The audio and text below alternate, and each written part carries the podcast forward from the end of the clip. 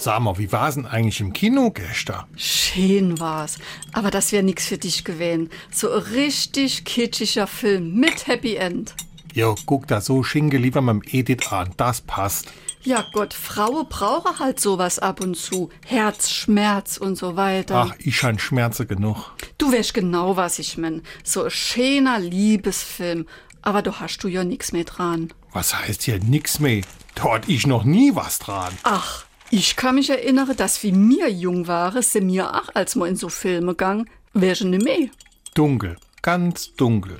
Tja, das ist lang her. Da waren man noch jung und selber verliebt und hatte noch Schmetterlinge im Bauch. SR3. Warum wir so reden. Wie man schwätze. Dieses Kribbeln im Bauch, das einen befällt, wenn man verliebt ist, wird oft mit Schmetterlingen im Bauch beschrieben. Nähern wir uns der Sache mal ganz nüchtern. In Phasen, in denen wir glücklich oder eben verliebt sind, schüttet das Hirn Botenstoffe und Glückshormone aus. Die spürt man auch im Magen, genauso wie uns schlechte Nachrichten auch auf den Magen schlagen können. Deshalb sagt man ja auch, Das war für mich ein Schlag in die Magengrube.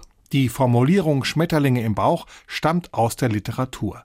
Erfunden hat sie die amerikanische Schriftstellerin Florence Converse in ihrem Buch House of Prayer.